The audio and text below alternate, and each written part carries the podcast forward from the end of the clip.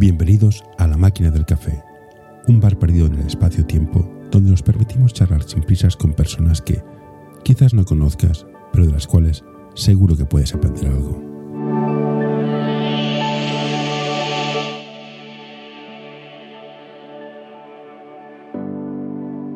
Bueno, hola Luis, gracias por aceptar esta, esta, esta invitación. Eh, tendrías que despedir a tu jefe de prensa porque aceptar mi invitación indica que uno de los dos es malo, probablemente sea yo, no él. Pero bueno, ¿cómo acabaste jugando a básquet? ¿Cómo empezaste? ¿Fue tu, tu familia jugaba a básquet? ¿En tu colegio solía básquet o te gustaba el básquet desde el principio? Hola, buenas a todos. Eh, bueno, yo desde, desde bien pequeño mamaba el básquet en casa, ¿no? Mi padre jugaba, mi, mi madre jugaba y sobre todo lo que a mí me marcó más fue que mi hermana también jugaba. Al final eh, es la, la persona que más tenía de, mi entorno que jugaba y, entonces lo típico, lo que hemos hecho la mayoría de chavales, ¿no? La media parte o al final de los partidos cogía el balón y me ponía a tirar las canastas que había y a raíz de ahí me empezó a gustar con, y con seis años montamos un equipo mixto en el colegio que aún no, no había ni suficientes chicos ni suficientes chicas para crear un equipo así que montamos un equipo mixto con seis añitos y competíamos a nivel de esto del pueblo y entre pueblos, entre colegios y así empezó un poquito, ¿no? Al año siguiente ya nos fuimos al St. Just, que ya sí que teníamos suficientes para, para ser un equipo, ya sabes, por, por categorías y, y así empecé, como supongo como la mayoría de chavales. ¿Y tú cuando empezaste jugabas por divertirte o jugabas para ganar? O sea, ¿esto de ganar era molaba o era en plan la risa de hacer con, con tus amigos del cole, quedar y hacer unas risas? ¿Qué es A que esa te- edad, sinceramente, es que yo no me acuerdo ni que creo que no había ni marcador, imagínate. Entonces, pues jugamos sobre todo para pasarlo bien. Sí que al final es verdad que siempre tienes una parte de ti que competitiva, o al menos la tengo yo, y cuando ya estás en la pista, pues también quieres ganar, pero sobre todo, siempre, incluso a día de hoy, yo lo que intento es pasármelo bien, ¿no? Porque al final creo que es cuando también mejor juegas. Hablando con gente que ha llegado muy arriba, en su carrera profesional hay un momento que es, hostia, soy muy bueno y esto ya no es tan divertido. Ahora esto es casi una obligación, es una profesión. Este cambio de, de- de- de percepción del baloncesto te ocurrió a ti y cómo, cómo lo llevaste si te ocurrió. Ayuda a mantener este podcast en anorta.com barra colaborar. Sí, es, es que es totalmente así. Hay mucha gente también nos dice, oye, ¿cuál fue el día que dijiste, hostia, vamos a ser profesionales? Y creo que este día nunca llega, ¿no? Al final el camino te va llevando, a, vas tirando para adelante, vas tirando para adelante y llega un momento que te das cuenta que te están pagando por ello, ¿no? Entonces, ahí ya deja de ser tu hobby y pasa a ser tu trabajo. Entonces, eh, juegas contra gente que tiene hijos, que se juega el pan de, de ellos, de su familia, y es, cambia, cambia un poquito la percepción. Sí que es cierto que intenta, había, hay- siempre hay momentos que, que, lo- que te pasa más o menos, pero siempre he intentado pues no perder la esencia esta, ¿no? De, de, de juego porque me gusta, me dedico a ello porque disfruto entrenando, bueno, sobre todo jugando, entrenando no tanto, y al final cuando yo llego a casa por la noche lo que hago es poner un partido de baloncesto, ¿no? Y esto creo que es una muestra de, de que me lo paso muy bien, me gusta mucho. Y Luis Costa es, es un jugador de básquet o Luis Costa es muchas cosas y además juega básquet. Nos ¿Os encasillamos mucho a veces a los profesionales? Pues hace cuatro años, tres, cuatro años, era un jugador de básquet y además tenía otras cosas. Y ahora, yo creo que también a, cambi- a raíz de, de la experiencia que tuve en Hungría y, y lo que viví ahí, soy, bueno, soy, soy persona, soy otras cosas y aparte juego al baloncesto. Y creo que este cambio de chip me ha ido muy bien para, para aumentar mi rendimiento en pista. Una de las cosas que veo cada vez más es que hay más presión en los niños pequeños para ganar y se enseña mucho técnica. Pero esto que tú, tú descubriste cuando estuviste en Hungría y otra gente en otros momentos, la dureza mental, ¿cómo la, cómo la conseguiste? Porque claro, hay cosas que duro. Yo tuve que trabajar, tuve que irme de Barcelona a trabajar fuera y fue duro de la hostia. ¿Cómo, se cómo, cómo los entrenadores o el club o el entorno ayudan a un jugador a ser más duro mentalmente y superar situaciones complicadas? Porque tenéis muchas más situaciones complicadas que el resto de los mortales. Pues es una muy buena pregunta. Yo creo que desde pequeño no, no es absurdo no intentar Porque al final yo creo que la dureza mental se consigue a base de, de palos, entre comillas, ¿no? Entonces me parece absurdo que a un niño pequeño le intentes hacer fuerte, mental, fuerte mentalmente, ¿no? Me parece absurdo. Creo que el camino a todos nos lleva a ello, a, a uno más pronto y otro más tarde, pero al final todos acaban pasando, acabamos pasando momentos malos y creo que es este, la manera que afrontas estos momentos que te van a hacer más fuerte. Entonces, yo creo que los chavales solo que tienen que disfrutar a día de hoy, que lo pasen jugando a baloncesto, que al final es la esencia de todo. Y, y lo otro, eh, yo creo que todo el mundo lo acaba consiguiendo, como te he dicho, más tarde o más, o más temprano. Mm. Una de las cosas que hace poco leí por internet era Antonio Martín hablando maravillas de Mikel Nolis. ¿Por qué no tenemos tan en cuenta a los entrenadores de formación? ¿Por qué, por qué no son tan importantes? ¿O son importantes en, en el marca lo sale? Yo creo que es esto, que no, no vende, ¿no? Yo creo que son es pilar más, más importante de, de, de todo, ¿no? Al final, un jugador... Entonces, el otro día, bueno, leía por Twitter, que tienen toda la razón del mundo, es que los entrenadores de formación, eh, hay algunos que cobran 200 euros, ¿no? Por entrenar tres días a la semana, el partido, eh, y aparte ya no solo la, las horas presenciales que realmente estás en pista, sino aparte del tiempo de desplazamiento, hay un trabajo detrás de muchas horas de, de pensar, de programar, de, de, todo, de preparar todos los entrenamientos, la, incluso a nivel anual, ¿no? una, una hoja de ruta. Y creo que esto no se paga cuando Creo que ahí está la raíz del problema. Creo que no solo eh, va o recae sobre los directivos de, la, de las canteras, sino también quizás a, a las familias, ¿no? Que no quieren pagar, por ejemplo, para que el niño juegue, pero sí que quieren que tengan el mejor entrenador de todos, ¿no? Entonces, mm. creo que también lo hablamos otro día en casa, el baloncesto es como el colegio, entre comillas, es otra manera de educarte de otra, de otra perspectiva, ¿no? Entonces, creo que hay que darle una vuelta a esto y aún con todo esto creo que tenemos una gran suerte aquí a nivel nacional y es que la cantera de, de baloncesto aquí son, son muy buenas tenemos la suerte de tener unos entrenadores brutales y, también la gran suerte de que muchos lo hacen principalmente por amor al arte y no por el, y no por el dinero. Hmm, Alguien te quiere comentar. He hablado con entrenadores de fuera de Cataluña, sí, que reconocen que Cataluña el nivel de entrenadores es, es espectacular. Pero también hay que diferenciar entre clubes de barrio, que vas allá, el entrenador va a entrenar porque le gusta y cobra cuatro, cuatro pesetas que no sirven para nada, eh, el niño tampoco va a y los clubes grandes. ¿eh? No, no, sé cómo funciona, nunca he estado en un club grande. Yo sé que los clubes de barrio pagas lo que puedes pagar, no puedes pagar más porque las cuotas son ya, ya pican en barrios obreros. Pero creo que sí, que a veces nos perdemos mucho en subir al senior lo más alto posible y al final los equipos se hacen con entrenadores buenos. Yo estoy cansado de ver equipazos que son equipazos porque han tenido entrenadores muy buenos. Figuras que son, hostia, qué buenos son, encuentras uno cada, ¿qué? cada tres generaciones, un jugador que es espectacular pero bueno, el, el Esa, es muy importante. Que se destina el dinero, si a un jugador del primer equipo de EVA o, a, o ese presupuesto, ese dinero lo destinas pues a, a, pagarle un poquito más a todos los entrenadores de la cantera, ¿no? Pero yo creo que la gente lo que quiere es resultados ya inminentes mm. en vez de intentar apostar por la cantera, que esto te va a dar un resultado a 5, 6, 7, 8 años vista, ¿no? Al final todo el mundo lo quiere aquí y ahora y, para mí aquí reside un poco el problema de todo. Sí, efectivamente. El tema de la inmediatez. Ahora muchos clubes cortan jugadores, fichan jugadores que funcionen inmediatamente, quieren resultados ya. En la inversión a largo plazo se ha perdido un poco.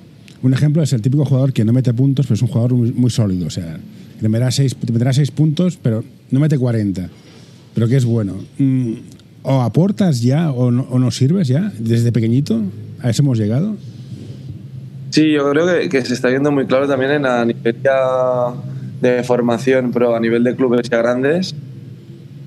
Traen jugadores de fuera que físicamente son mucho mejor que lo, los que tenemos aquí, por tal de, de, ganar campeonato de Cataluña, el campeonato de España o el sector o, o, lo que sea, o el campeonato de Andalucía. ¿eh? Entonces, lo que quieren es esto, ¿no? Resultadismo ya.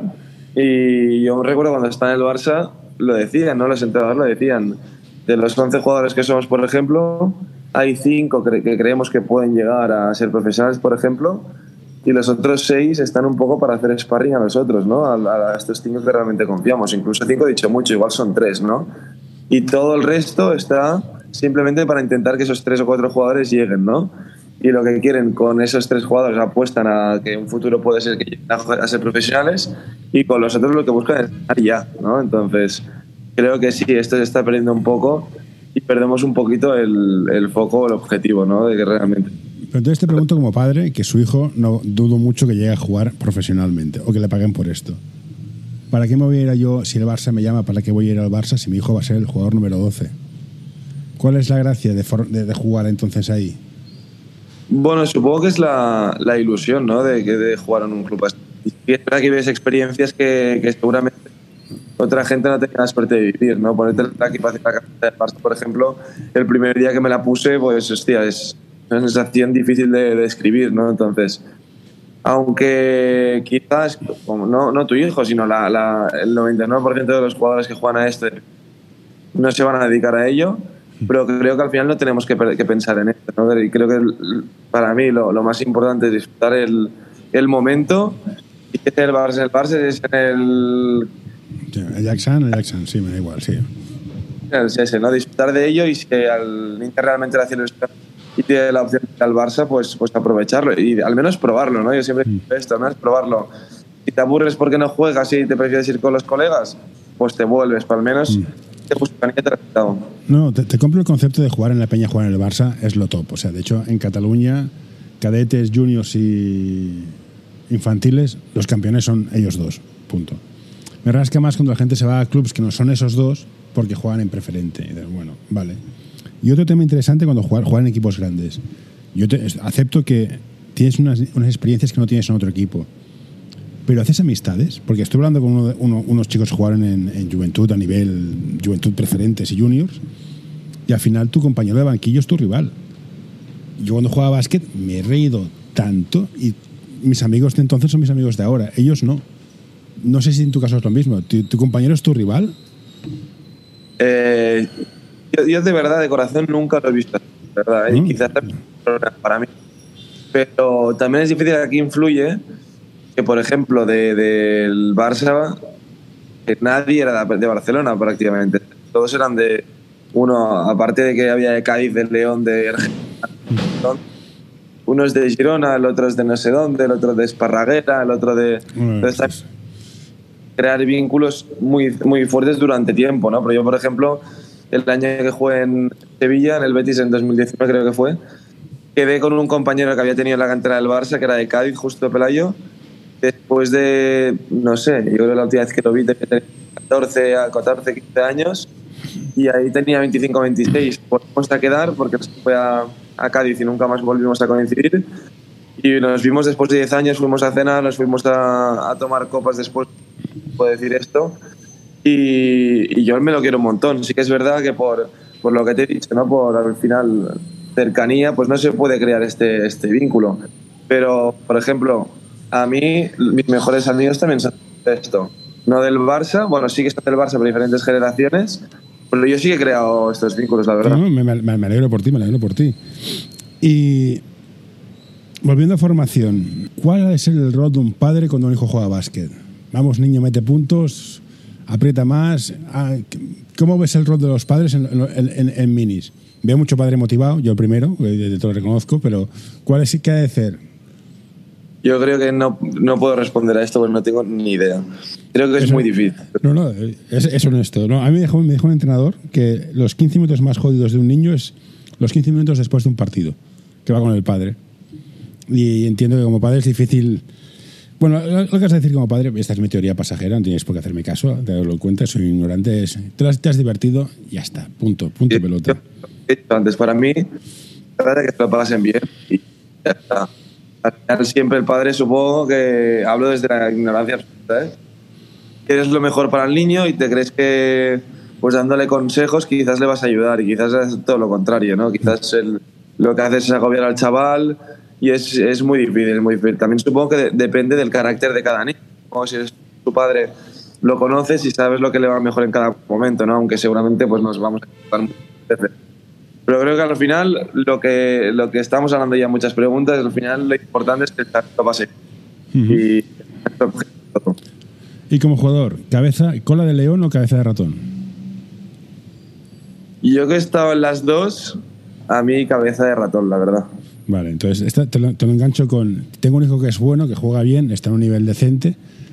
¿Tú eres parte de cambiarte de equipo para jugar más arriba? ¿Para, para, para, para dejar de jugar? Os lo decía, ser el jugador número 3 de tu equipo, pasar al jugador, jugador número 8. ¿Tú cambiarías de equipo?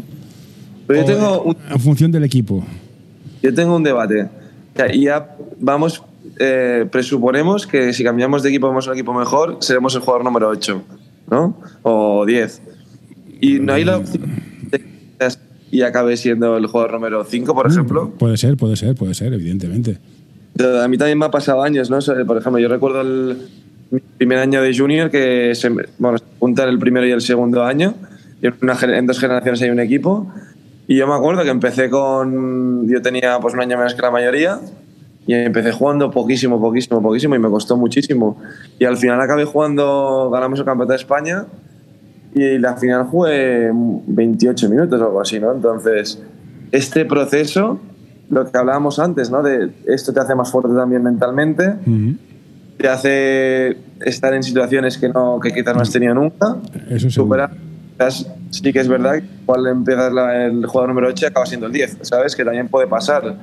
Pero también creo que tenemos que hacer las cosas con la ambición o con la, la, la idea de que puede ir a mejor esa situación, ¿no? Entonces, eh, creo que de vez en cuando hay que intentarlo. También depende de la situación de cada, de cada momento de cada niño, ¿eh? Pero, pero creo que también nos tenemos que arriesgar en la vida y tenemos que dar pasos adelante. Si no, siempre Sí, esto, esto es la teoría de Daniel Pink, ya me voy a hacer el pedante, del flow, de estar en la zona en que, ni se- que no estás que te, te exigen un poco más, esa, esa zona de exigir un poco más. ¿eh?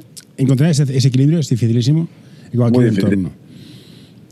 Tú jugabas a básquet, estabas en el Barça, eras junior, ostras, ya aquí acabas en un LEP plata, LEP oro seguro. ¿Y los estudios?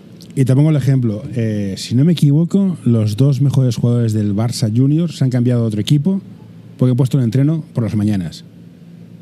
¿Cómo, bala- cómo que haces el equilibrio de, de jugar a básquet, entrenar? Pues entrenáis cinco, horas a- cinco días a la semana, ni idea cuántas veces, y los estudios. ¿Cómo, ¿Cómo balanceas eso? Porque tu carrera durará hasta que, si te cuidas mucho y no vas con mujeres malas, hasta los 35.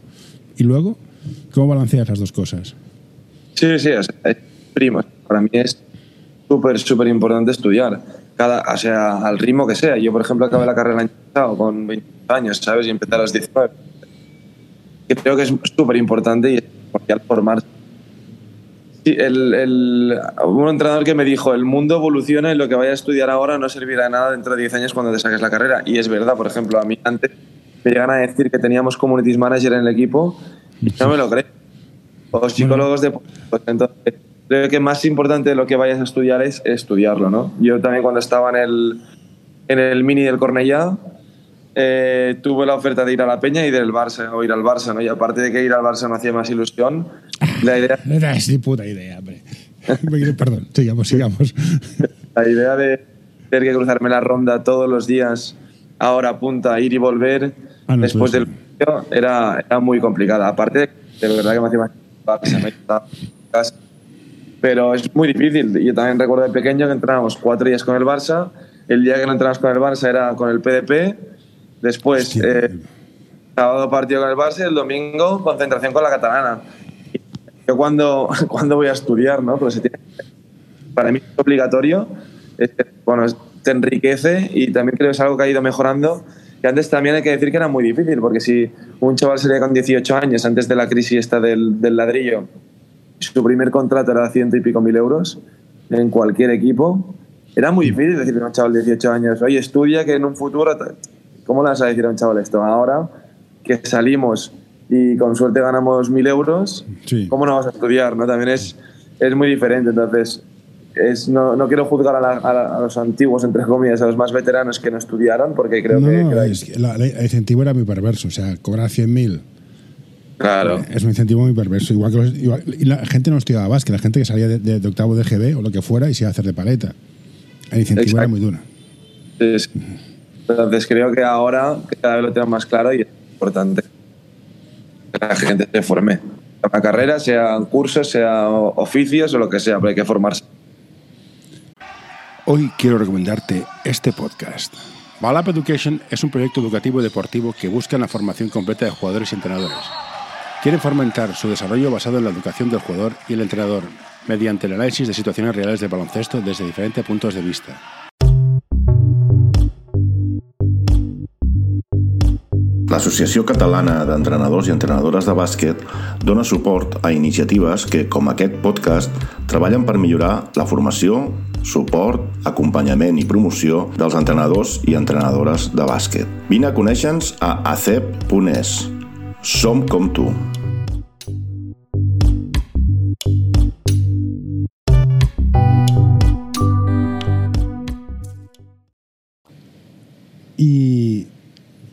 A nivel de formación, ¿no eran muchos seis días a semana jugando a básquet? ¿O vas a ser un friki? ¿O, no había lesionado? Es que me parece muchísimo tiempo. Que a lo mejor es normal, ¿eh? Pero. Claro, No, no, PDP, cuatro entrenos, partido y concentración, en plan. Hostia. eh, no había PlayStation en aquella época, me imagino, porque si no. No, no, era, es, es- para mí es una burrada. Para mí realmente ahora lo veo con perspectiva. Una burrada. Yo me acuerdo de que todos mis amigos iban al fin de semana, el sábado no sé qué, el domingo no sé tanto, incluso el viernes por la tarde no sé qué, y yo no podía ir a ninguna, ¿sabes? Entonces yo recuerdo un- una época también, creo que era infantil, creo, o sea, tenía 12, 13 o 14 años, no sé exactamente. Y recuerdo un día que tenía un torneo, no sé si era con el Barça, con la selección, y le dije a mi madre, tenía justificante del Barça o de quien fuera, y, y en teoría, pues no me podían no dejar ir, ¿no? Y me tenía que de cole. Y le dije a mi madre, mamá, por favor, habla tú con el cole porque me da vergüenza ya otra vez, bueno, decir que me voy, ¿no? Porque llevábamos un mes y medio, todas las semanas, saltándome clase para algún torneo o alguna concentración y al final me daba vergüenza y todo, ¿sabes? Y, y algunos profesores no lo veían bien, evidentemente. Entonces, para mí era ex- exagerado, era, era muy, muy duro y, y también recuerdo un día en el coche con mi madre de estar, yo salíamos de entrenar y estaba derrotado ahí y me decía, Luis, estás reventado, ¿no? Y decía, "Mamá, estoy muy cansado y me dijo, nunca me lo habías dicho, ¿no? Con 14 años la- los niños tiramos para adelante, para adelante, para adelante, pero también llega un momento que, que somos niños, pero ostras, que también ya no solo el, el- también la cabeza se te acaba petando, te acaba petando. Mm, ser duro. Por eso te digo, eh, también es cierto, hay un estudio que se hizo que la gente deja el básquet a partir de cadete de segundo, junior de primero. Hay un muro ahí. ¿Tú viste mucha gente caer, dejarlo en esa época? En plan, mira, ¿sabes que Me quiero ir de marcha. ¿Has viste, ¿Viste gente dejarlo por esto, por per- perderse? Sí, sí, sí. Es, un momento complicado, la verdad, tienes tentaciones ahí que, que no tenías antes, que se podían hacer, las tienes. Yo siempre he sido, he pensado que todo se puede, todo es compaginable, ¿no? Siempre hay tiempo para todo. Y yo, por ejemplo, he salido de marcha cuando he podido, he salido con mis amigos, me he dejado de hacer cosas por, o sea, perdón, he dejado hacer cosas por el baloncesto, pero también me, han- me ha dado muchas otras que una persona que no a ello, que no hace, no ha podido vivir, ¿no? Entonces, luego hay que poner la balanza y es cierto que muchos han, han decidido lo otro, pero bueno, eh, momentos difíciles que también, pasen estos años, dos años, pues también has superado ese momento crítico, ¿no? Y para llegar arriba, o no tan arriba, dicen que hace falta pues la calidad técnica, la calidad psicológica, bla, bla, bla, bla, y los padres. ¿Qué fue, ¿Cómo te acompañaron tus padres para llegar a donde has llegado? Porque, claro, es un sacrificio por parte de todos. ¿Te apoyaron, no te presionaron? ¿Cómo, cómo fue el viaje? ¿O tú ya querías, "Mira, quiero jugar a básquet, no me toques las narices, voy a hacer básquet y punto? ¿O, o No. los momentos de bajón te ayudaron? O ¿cómo, ¿Cómo se gestionó todo este viaje? Porque es eso. Para nada. Y siempre mi, mi madre y mi hermana se han, han sido las. o sea, al final, al ser mujeres, son diferentes. Y me han, eh, se me han sabido calmar en los momentos difíciles. Mi padre sí es verdad que era. Bueno, es muy exigente conmigo mismo. Conmigo, perdón. Y, y ha sido un poquito también el que ha. Digásemos apretado entre comillas, ¿no? entonces tenía las, las dos partes, ¿no?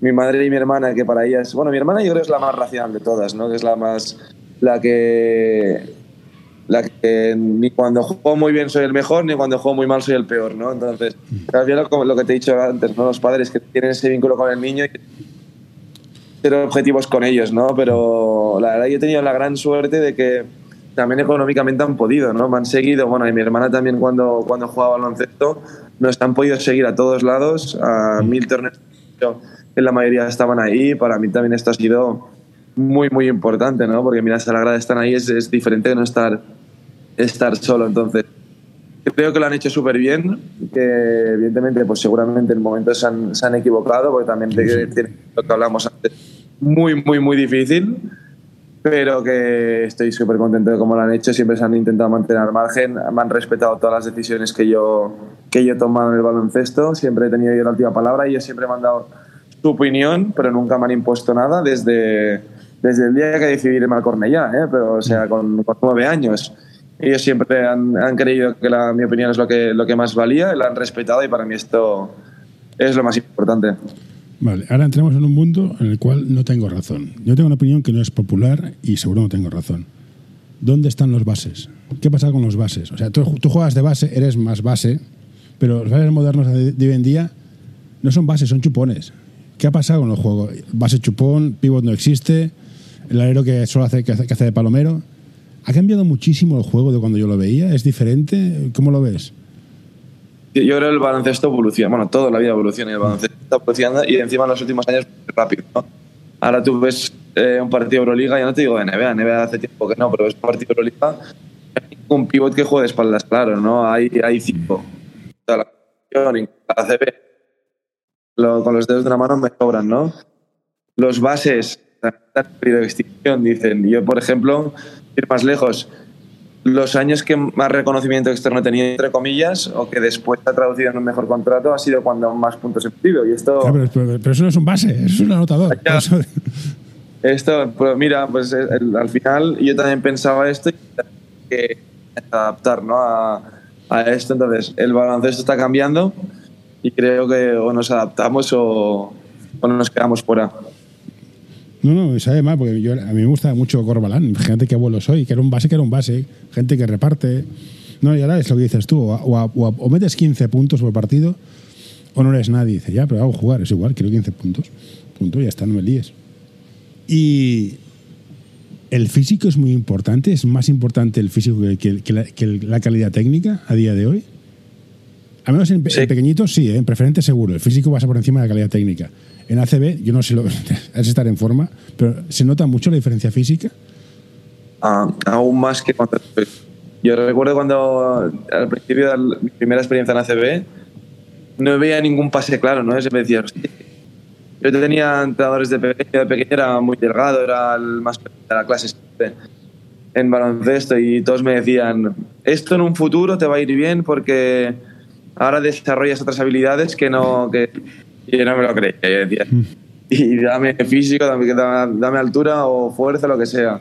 Y sí que es cierto eso, de que al final he tenido que sobrevivir siempre siendo el, el más pequeño. Cuando llegas a senior y un poquito los físicos se igualan, al menos con, con los de tu posición, pues es un valor añadido que, que tienes, es verdad. Pues bueno, ahora vamos a cerrar esta parte. Vamos a ir ahora. Estás con el Covirán Granada. ¿Qué tal va a ir este año? ¿Cómo lo ves? Pues será, será difícil, será bonito, pero difícil. Eh, venimos de dos años de ganar casi todos los partidos, de jugar bien, de día y, estar siempre contentos, o la mayoría de veces contentos, la mayoría de días. Y ahora vendrán momentos de. Eso es así, de perder más que vamos a ganar, ¿no? Entonces, nos tendremos que adaptar a eso. Yo creo que tenemos la suerte de que estamos en un club que es súper familiar, que es eh, tener muy claro lo que, lo que es importante en la vida y creo que esto es muy importante para afrontar lo que nos viene ahora, ¿no? que será muy difícil. Vamos a sudar sangre, como se dice, y... pero ojalá podamos disfrutar de ello, ¿no? de sufrir pero disfrutar. No, hombre, yo por lo que, lo, lo que he leído de Granada, creo que Pablo Pin es entrenador desde, desde, desde la prehistoria. O sea, es- no es muy habitual. Bueno, ACB es dura, teniendo en cuenta es eso, que un jugador del Barça tiene el presupuesto de todo Covirán. Claro. Y si el Yo de- físico marca diferencia, la pasta también. Sí, sí. Yo, de hecho, jugué contra Pablo Pin, él era entrenador en cadete, y yo jugué contra ellos con el Barça. Y el presidente era el director de cantera del Granada. Y yo jugué contra ellos cuando tenía 14, 15 años. ¿eh? Imagínate las vueltas que da la vida. Vale, última pregunta antes de acabar ya y te dejo irte a hacer tus entrenos y ponerte en forma. Al final creas un grupo de gente de básquet y vives mucho el básquet. Y esto, esto mola, ¿no? O, soy yo que me lo estoy imaginando. Ahora que he vuelto al básquet después de 20 años sin hacer nada, ostras, creas un ambiente muy chulo, ¿no? Sí, sí, para mí el baloncesto es que es lo que te he dicho. La, mi, mi me las ha dado el baloncesto. Mis trabajo es el baloncesto. El otro día decía mi hermana, mi hermana me lo decía. Eh, amigas se las ha dado el baloncesto, el novio se le ha dado el baloncesto, así un poco el núcleo. Tu trabajo ha sido gracias al baloncesto, entonces, hostia, nos damos cuenta de lo importante que ha sido el baloncesto en nuestras vidas, ¿no? Creo que es un mundo súper sano y, y, es muy bonito, ¿no? Y creo que se viven cosas como hemos dicho antes, juegues al nivel que juegues, ¿eh? Se viven experiencias diferentes y, y esta, tenemos la, la, gran suerte de jugar a, a esto y, y nos vamos a llevar cosas para siempre que son espectaculares. Gusta este episodio, por favor, deja un comentario o compártelo con tus amigos. Ya sé que es una pesadez y todos lo pedimos, pero ayuda bastante. Perfecto, Luis, pues no te entretengo más. Pásatelo bien y bueno, te veremos por te, te veré en la tele, claro, que, que, que es lo que hay. Venga, Muchas cuídate. Gracias. Un abrazo. Venga, hasta ahora. Ups, eh, para aquí.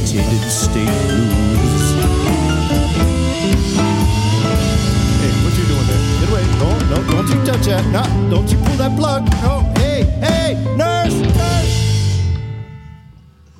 Uh, all right, I'm done.